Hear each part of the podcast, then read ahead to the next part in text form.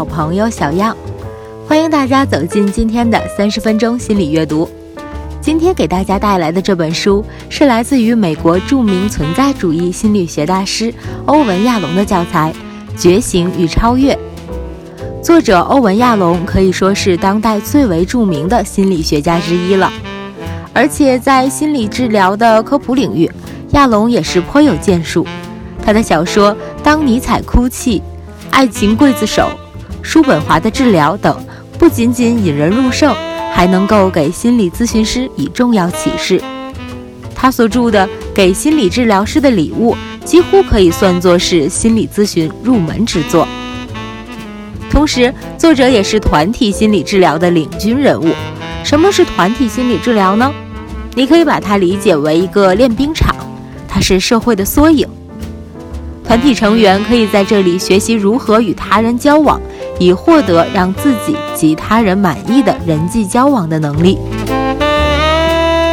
比如，你也许遇到过这种人，他们特别渴望亲密关系。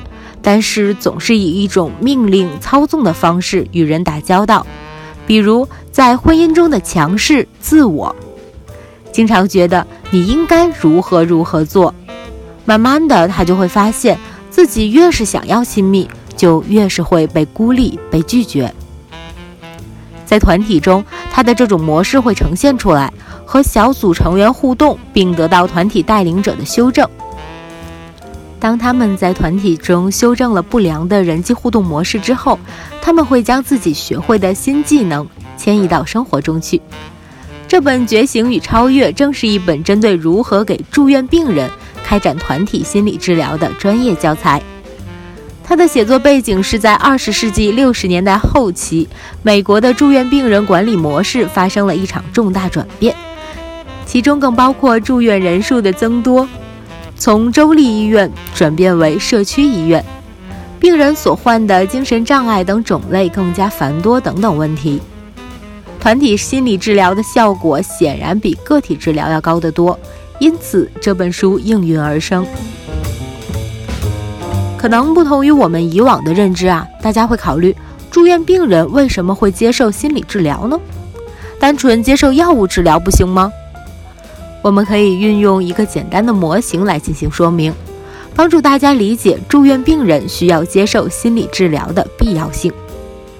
假设啊，一个人只要达到一百分就会患上精神病，这个分数呢，则由两部分来组成：第一是生物遗传素质，第二呢是现实环境压力。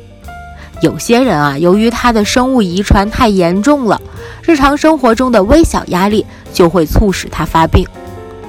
相反，大部分人只具有一定程度的生物遗传素质，只有在重大压力的刺激下，例如扭曲的、令人痛苦的人际关系，他们才会引发精神病，达到这个一百分。那么，心理治疗的功能就是帮助个体管理压力。从而有效降低个体患精神病的可能性。因此，在住院病人中展开心理治疗是一种有效的辅助治疗。它不仅能够降低环境对一个人的影响，还能够降低病人症状的复发。研究者发现，大部分住院病人的精神异常与其所遭遇的人际危机有一定的关系。他们经常是因为丧失了某种重要的人际关系，或者面临丧失的威胁。他们在日常生活的琐事中感到关系紧张，或者建立亲密关系时遇到了巨大的困难。一位叫乔的病人婚姻即将破裂，为此他感到恐惧和愤怒。不过在住院期间，大部分时间他都在病房里读书。只有在吃饭或者参加强制性活动时才出来。他使用了合理化的方式解读自己的行为，认为自己是一位高级行政人员，平时非常的忙碌，整整两年来只有住院时才有时间独处看书。然而在治疗过程中，很快就发现。造成他对亲密关系惧怕和逃避的是他的潜意识中认为亲密关系的背后是吞噬。一旦两个人建立了亲密关系，就意味着他们需要处处为对方着想，考虑别人大于考虑自己，因此他抵抗亲近的关系。治疗师发现了上述无意识信息后，为乔设定的治疗目标是解决他与其他病人建立关系时遇到的困难，而非关于亲密关系的主题。这一目标的建立，巧妙地帮助他重新定位了生活中的核心问题，同时又能充分利用病房中潜在的治疗资源。在另一位有幻听症状的病人身上，作者也使用了类似的方法。这名病人必须把自己和其他的病人孤立开来，因为他相信其他人不能忍受他的疯狂念头。他的幻觉不停地在驱使他实施自杀行为。在传统的治疗中啊，医生必然会关注到这种幻听症状，通过抗精神病类药物来降低这种症状的发生频率。但是作者选择了另一条渠道。他鼓励患者在团体中充分表达自己内心世界的想法和感受，于是患者发现自己似乎没有那么奇怪，并不是一个怪物。于是这种受排斥的担忧很快就降低了，并逐渐减少了自我孤立的行为。团体逐渐成为他的社会支持网。他在团体中建立的更健康的关系，将成为他症状缓解的重要资源。在住院病人的团体治疗中，病人只要单纯的进行交谈就能获益。他们只要暴露问题并加以讨论，就可以使自己减轻痛苦，并开始发生改变。这是一种被称为普同性的疗效因子在发挥作用。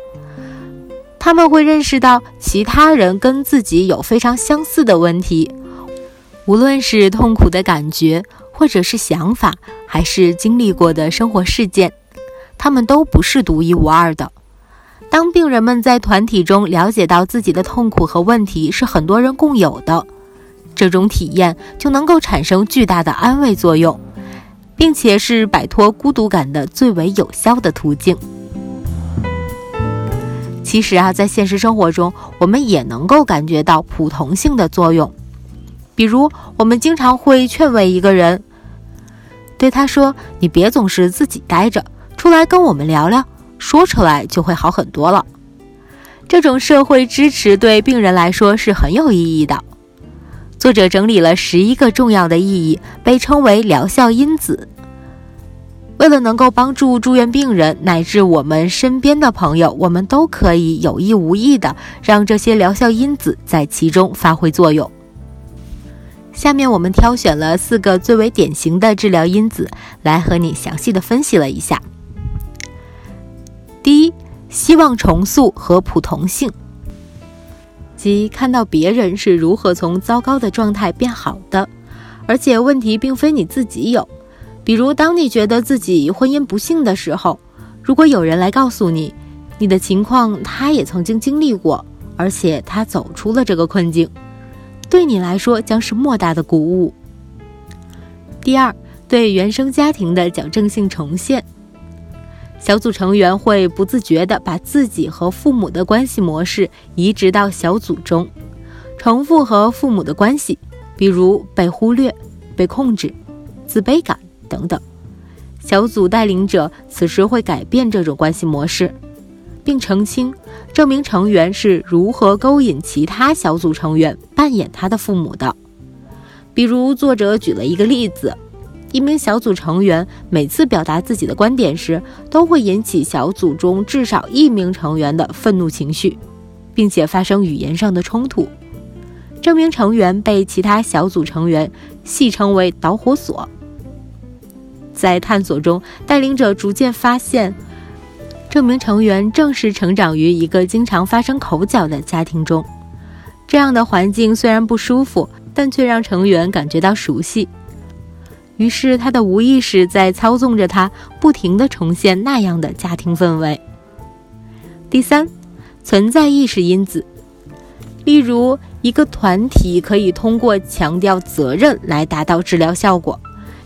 要求成员必须对团体的有效运作负责，而且要对自己在团体中扮演的角色所发挥的作用负责。例如，小组中年龄最大的人负责经验和稳定，最小的成员也许负责活力。男人和女人分别能够提供符合自己性别的视角，重新看待问题。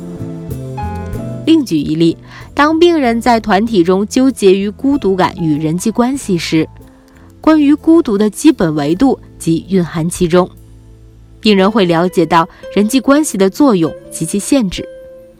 在团体中与他人建立亲密关系会改善孤独感，但并不能够完全消除它。每个人都不得不接受人际关系的局限性，并学会面对存在所必然伴随的孤独感。第四，团体凝聚力。团体凝聚力是指一种群体感，是所有疗效因子中最为普遍的一个。团体中的分享体验、被接纳的感觉，以及与团体中其他成员成功交流的经验，都会促进团体治疗的成功。以上治疗因子如果能够多次的出现在团体中，这个团体就能够对小组成员产生帮助。那么，小组如何使用治疗因子呢？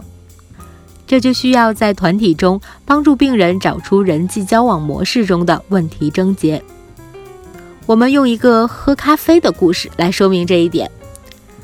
心理咨询中有一个看似有点苛刻，但却又非常重要的规则：当团体治疗已经明确规定时，团体会谈必须按时开始，任何成员都不能迟到。这时，一个叫玛丽的二十六岁的女病人。在治疗开始几分钟后，询问治疗师自己能否出去喝杯咖啡。治疗师拒绝了他的要求，并告诉他太迟了。几分钟后，有人提到某人正在赶来会谈的途中，玛丽趁此机会再度提出要求。他认为团体既然还在等待其他人，是否可以先出去喝杯咖啡？玛丽的行为向治疗师展示了她与其他人交往的本质。治疗师对玛丽的行为感到非常愤怒。他解释道：“玛丽的要求让他左右为难。一方面，他希望让玛丽出去喝咖啡，他讨厌扮演拒绝人的吝啬角色；另一方面，他深知遵守时间对团体的重要性。”玛丽是否知道她让治疗师陷入了困境呢？是否知道他这样做等于要求别人把他当成小孩儿，而非一个二十六岁的成人来看待呢？治疗师说道：“也许你对其他人也是如此吧。如果是的话，那在以后的治疗中，这不就是你要解决的重要问题吗？”此时，团体中其他的病人也表示，玛丽让他们产生了同样的感受。在和玛丽交往时，他就像个孩子。玛丽承认，这确实是一个重要的问题。事实上，玛丽的先生最近离开了她，他无法忍受玛丽要他扮演父亲的角色。玛丽处于一种无助的心理状态中，她认为自己什么也控制不了，因而需要一位父亲来照顾她。治疗师提出了相反的观点。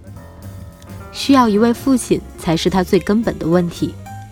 感觉自己失去了控制，或者人为制造失去控制的局面，仅仅是一种寻求并吸引父亲的模式罢了。让我们来总结一下刚才的案例啊。玛丽在生活中遇到了婚姻的问题，这个问题来源于她早年和父亲的关系。在团体中，她的这种模式以想要打破规则的方式。暴露了出来，并被治疗师看到和解释，于是玛丽就能够在此时此地看到自己问题的核心本质，并获得帮助。这样的例子在书中出现了很多。我们再看一例：二十岁的约翰是一名有幻想和妄想症状的精神分裂症患者。约翰接受团体治疗的目的啊，不是为了解决他的思维障碍问题或者消除幻觉，这些主要依赖抗精神病药物来进行治疗。团体治疗的目的是帮助约翰识别令他不安和加重精神症状的人际关系问题。约翰在团体中说起话来滔滔不绝，常常陷入自我陶醉之中。他经常打断别人的发言，并拒绝倾听。这种行为激怒了其他病人。只要一有机会，大家就尽可能地躲开他。当然，这种孤立进一步加重了他的焦虑，强化了其精神病症状。对约翰来说，团体治疗的主要目标是帮助他了解其人际关系行为是有问题的。团体治疗师并没有采用语言解释来达到这一目标，因为约翰非常抵触这种做法。相反，带领者让他在团体中执行一些特殊的任务，例如，他们首先让约翰介绍团体新成员，然后让新成员们做自我介绍。第二个任务是，当团队中有人被打断，没有足够的发言时间。让约翰来猜测这些人的内心感受。你可能会思考，这样两项任务有什么意义呢？结果发现，几周后，约翰的精神症状有所缓解。此时，治疗可以帮助约翰看清他最初在团体中的行为是多么具有破坏性，而现在他在团体中的行为得到了他人的尊重和重视，而这也是他一直想要获得的。反馈这个过程既清晰又明确。约翰的问题定位是帮助他意识到其自我破坏式的行为模式，这就是他在住院病人团体治疗中的整个目标。除此之外，团体心理治疗还有一个目标是帮助病人减轻因住院而产生的焦虑。当我们住院的时候，除了在入院前已经存在的疾病症状，还有一部分心理上的不适感是由于住院本身造成的。比如，许多病人会因为住院而感到非常的愧疚、羞愧，住院似乎成为他们无力应付生活的一种象征。而另一些人担心的则是现实问题，比如住院会威胁到他们的工作。还有些人会担心周围的人会如何看待他们，也有人考虑经济问题，或者被别的病人吓到，尤其是精神科和肿瘤科，他们会对医生有过高的期望，也就有更多的失望了。他们会感到心神不定、愤怒、恐慌。有证据表明，如果医务工作者之间发生了冲突，他们的患者发作精神障碍的概率会更高，但是这些问题都可以在治疗团体中进行讨论并得到解决。病房中某个病人试图自杀，某个病人有暴力倾向，某个病人因无法控制自己的行为而需要转院等等，所有这些问题都会引起病人的强烈情绪反应，但这些情绪是可以表达出来的。治疗的重要目标就是帮助病人分享这些情感。哈罗德是一位精神分裂症的患者，他在病房中受到另一位病人的身体攻击，后者随即被转移到封闭病房。团体治疗师注意到，哈罗德在接下来的三天一直穿着那件受攻击时被撕裂的衬衣。与此同时，他轻轻地把椅子移出了团体圈外，表现出要争取别人的邀请才会进入团体的样子。在团体中，哈罗德否认自己因被攻击而感到不快，表示很好奇其他人为何会为此感到难过。然而，治疗师坚信那件事对他是有影响的。第二天，哈罗德终于被说动了。他开始谈论自己受攻击时的感受，对发生躯体冲突感到强烈的恐惧。他强烈的感受到大家给予攻击者的同情太多，却对他这个受害者关注太少。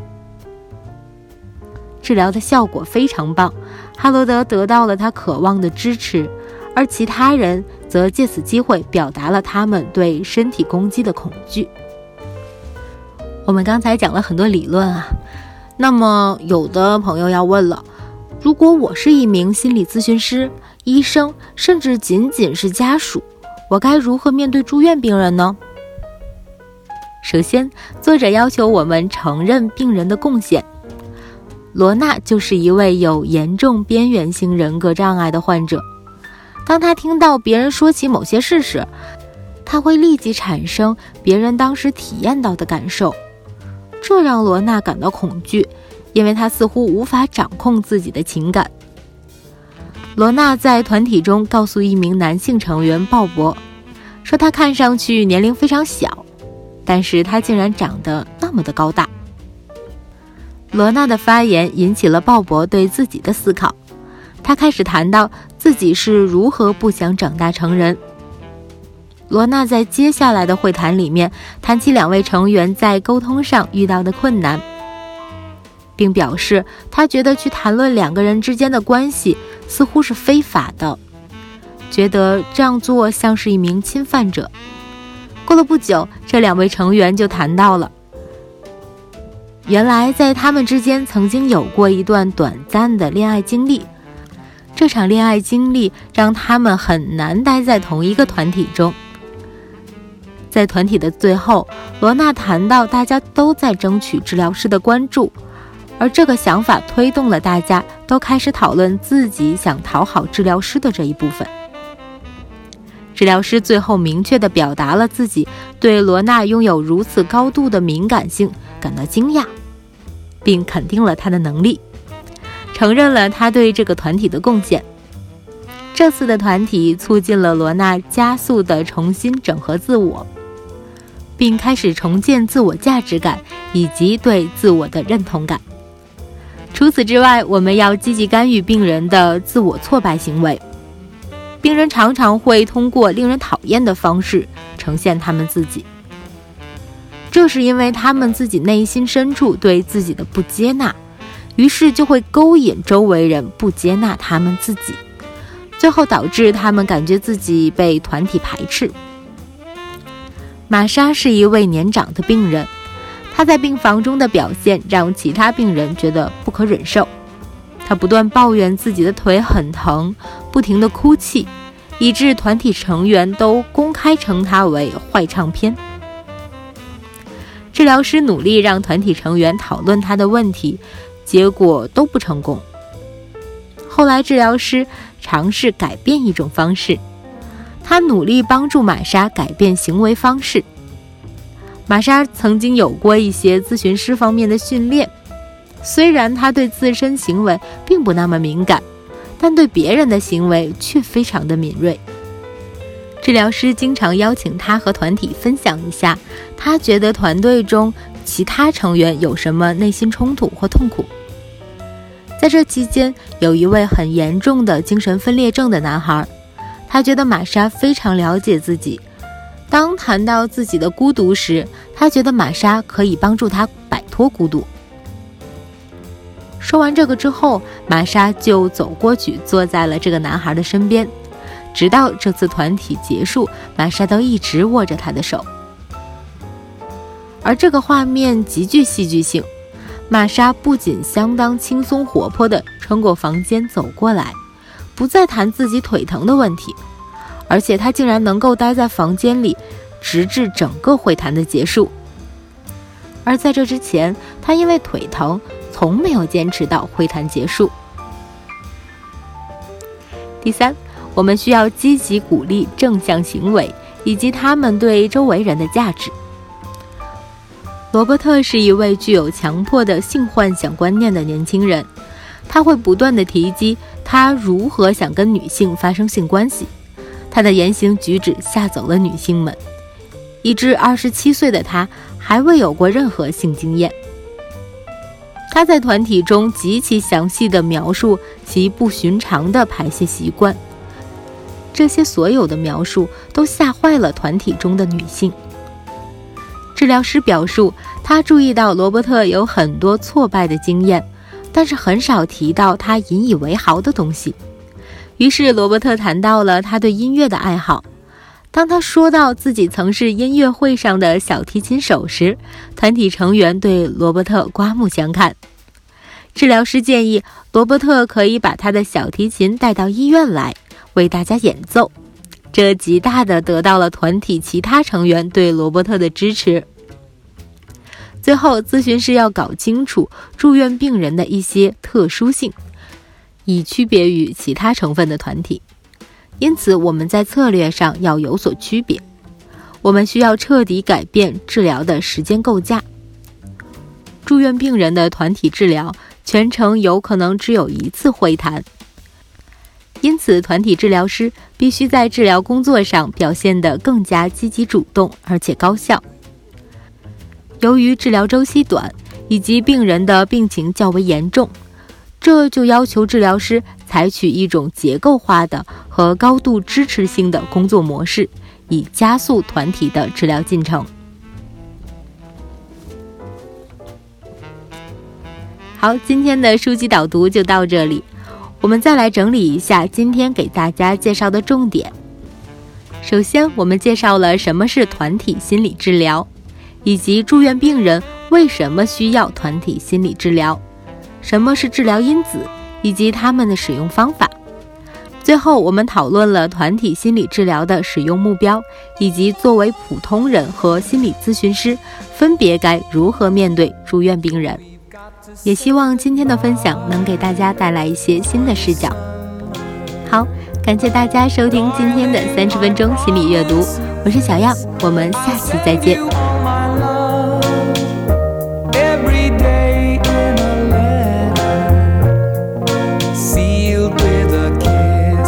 It's gonna be a cold lonely summer. But i'll build the emptiness. I'll send you all my dreams. Every day in a letter sealed with a kiss. I'll see you. 如果您对心理学感兴趣欢迎关注我们的微信公众号。心理小厨”，微信搜索拼音“天津 PSY” 即可，或直接点击题目下方的蓝色字“心理小厨”加关注就可以了，更适合心理学爱好者和刚入门的心理咨询师阅读。更多精彩，期待与您的每一次相遇。